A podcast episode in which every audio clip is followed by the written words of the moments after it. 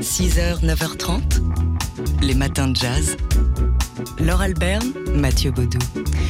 C'est à l'occasion de la sortie du dernier album de Nicholas Payton au, club new-yorkais Le Smoke qu'un autre trompettiste, Marky Seal, est allé euh, lui poser des questions à lui qu'il considère comme l'un de ses maîtres. Et c'est pour le magazine Downbeat. Le but de l'art, c'est bien de détruire le statu quo et de se reconnecter avec soi-même. Ainsi parle le, trompettiste et claviériste Nicholas Payton. Donc dans cette interview, Nicholas Payton qui préfère parler de Black American Music hein, plutôt que de jazz pour qualifier euh, son art ou d'un soi-disant jazz.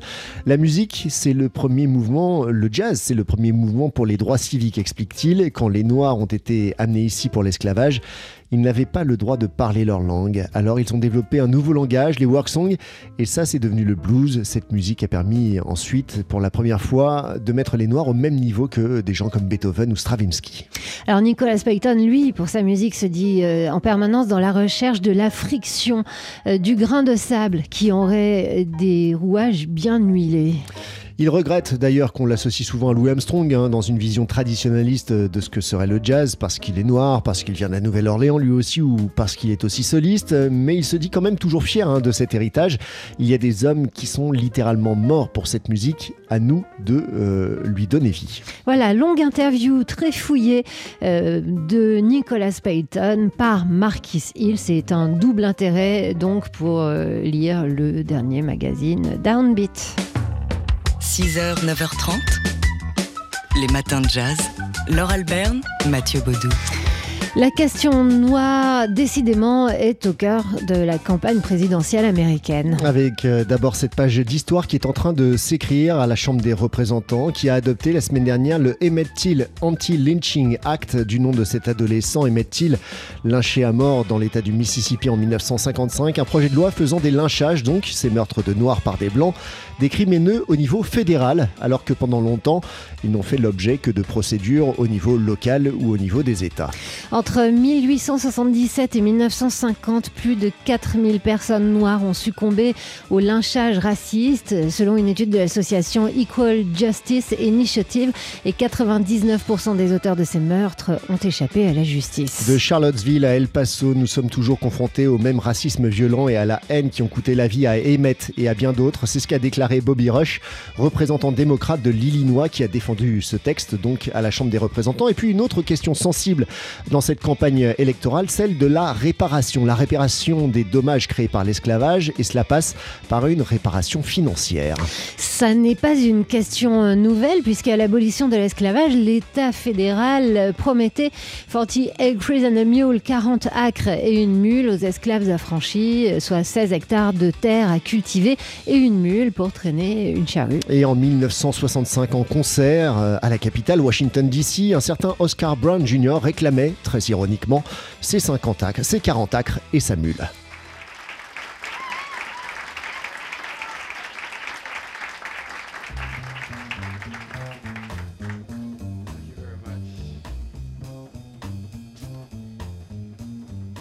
You know, I always enjoy playing Washington, D.C.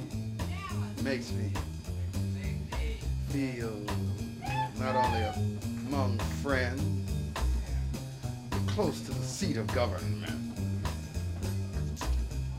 Provides me with an opportunity to deliver, for example, this, this open letter pressed into my hands by a man on my street.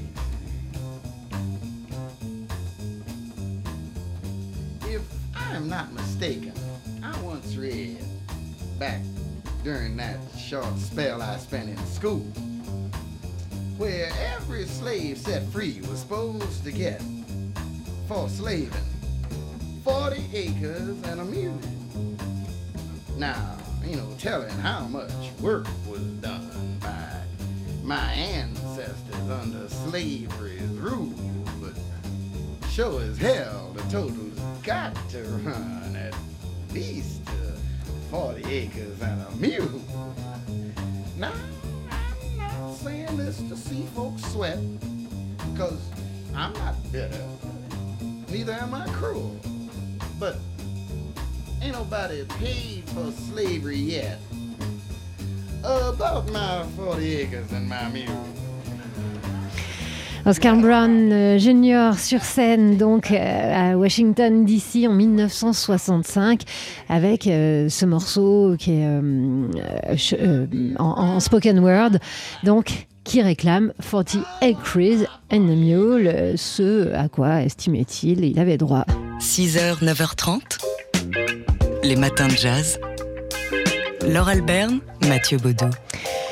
Qui sont ces descendants, ces descendants euh, à qui le Washington Post dédie une série de vidéos et d'articles sur son site, une série originale. Quatre épisodes pour euh, voir le parcours et l'histoire de ces descendants d'esclaves euh, africains arrivés aux États-Unis pendant la traite négrière, avec plusieurs parcours singuliers et collectifs, notamment ceux qui ont été amenés aux États-Unis à bord du Clotilda, dernier considéré comme le dernier navire négrier. Il est arrivé euh, en 1860 euh, dans le sud des États-Unis, alors que le commerce triangulaire était déjà euh, interdit.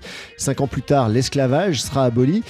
110 ou 116 ou 160 euh, personnes à son bord, des esclaves, ça dépend des chiffres, euh, le Clotilda, qui sera ensuite euh, incendié et qui coulera incendié par son propre propriétaire qui voulait ainsi dissimuler l'épreuve et, et ne pas être poursuivi. Alors, ces passagers, ces Africains originaires du Bénin qui étaient amenés aux États-Unis, se sont retrouvés sur une terre nouvelle et ils ont fondé Africa Town en Alabama. À l'époque, on, parlait à Africa Town euh, la langue natale, les traditions africaines y perduraient, de la musique jusqu'aux techniques agricoles. Et en 2019, Africa Town a célébré la découverte de l'épave du navire que l'on croyait détruite.